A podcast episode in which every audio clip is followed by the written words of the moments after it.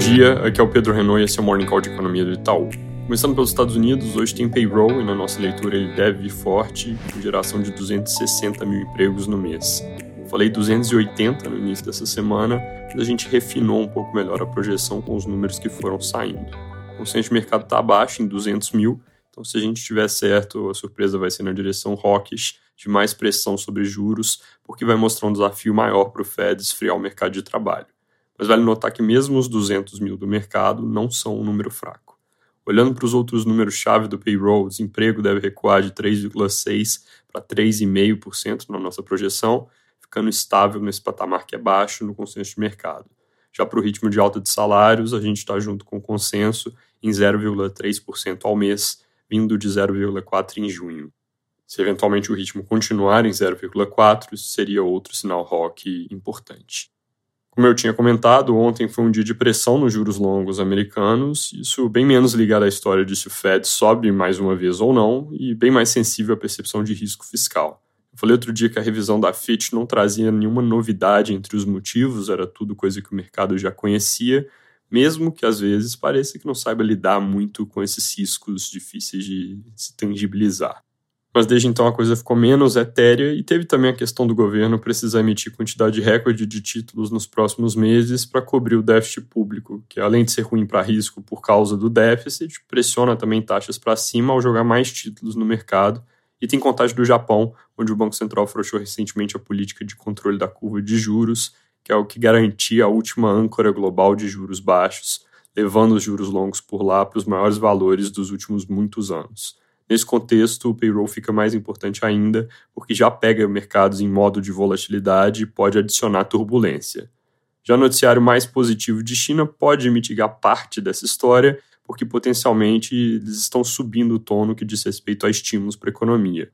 A capital da província de Henan, que concentra cerca de 5% do PIB chinês, foi a primeira a anunciar de forma concreta os estímulos que já tinham sido sinalizados vários dias atrás, com uma série de medidas voltadas para o mercado imobiliário, e aí outras cidades grandes devem seguir em breve.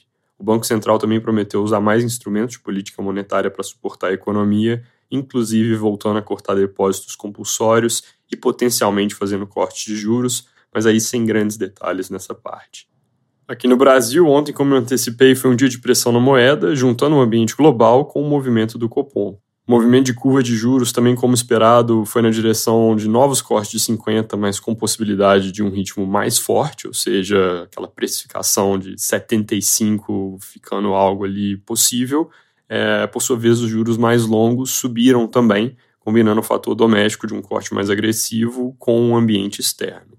Hoje o noticiário local está um pouco mais vazio, destaque para a questão de arcabouço versus reforma ministerial.